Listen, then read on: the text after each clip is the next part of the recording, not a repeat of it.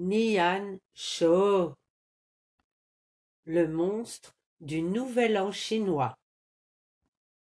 Depuis toujours, quand la lumière d'hiver se fait plus douce et que la lune annonce l'arrivée du printemps, tous ici, du plus petit au plus grand, quittent le village et partent passer la nuit cachés dans les champs.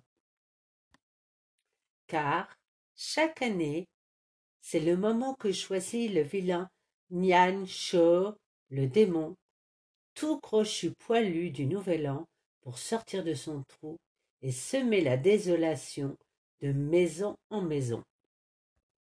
Grrr. Pas le moindre enfant à croquer ici. Mais où sont-ils encore partis, bon chant Si au moins je trouvais un petit poulet plein de plumes à me mettre chou là-dedans. Seulement cette année, les villageois sont embêtés.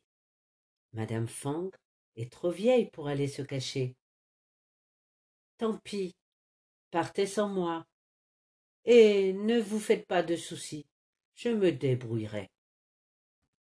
Hors de question, répondent en chœur les gens du village.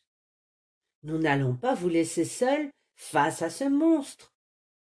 C'est vrai, peut-être est-il temps de l'affronter plutôt que de le fuir. Mais comment? J'ai une idée, dit une voix inconnue. C'était un étranger de passage au village. Au cours de mes voyages, des démons, j'en ai croisé quelques-uns. Ceux qui ne sortent que la nuit ont souvent très peur de trois choses.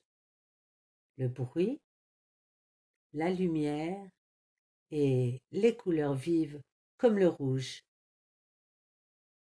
Les villageois sont vite conquis. Merci, l'ami. Voilà de précieux conseils qui méritent qu'on les essaie. Alors, à mesure que la journée passe, on voit l'une après l'autre les maisons se parer de rouge. Tissu, papier, peinture, tout est bon pour chasser le démon. Puis, lorsque la nuit commence à tomber, on voit l'une après l'autre les rues du village s'illuminer. Bougies, lampions, lanternes, tout est bon pour chasser le démon. Enfin, lorsque le vilain Nian Shou sort de son trou et qu'il approche tout crochu poilu du village, on entend un concert affreux résonner des kilomètres à la ronde. Casseroles, couvercles, cuillères, tout est bon pour chasser le démon.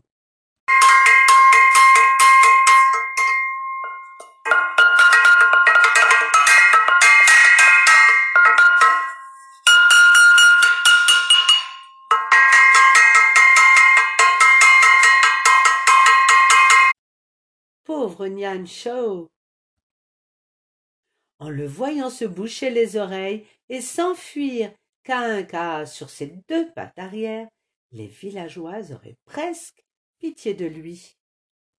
Depuis ce jour, quand la lumière d'hiver se fait plus douce et que la lune annonce l'arrivée du printemps, tous, ici, du plus petit au plus grand, restent au village et se préparent à fêter le nouvel an. Guirlandes rouges et or, petits pétards et grands feux d'artifice, repas, musique, rires et danses, tout est parfait pour se souhaiter la bonne année.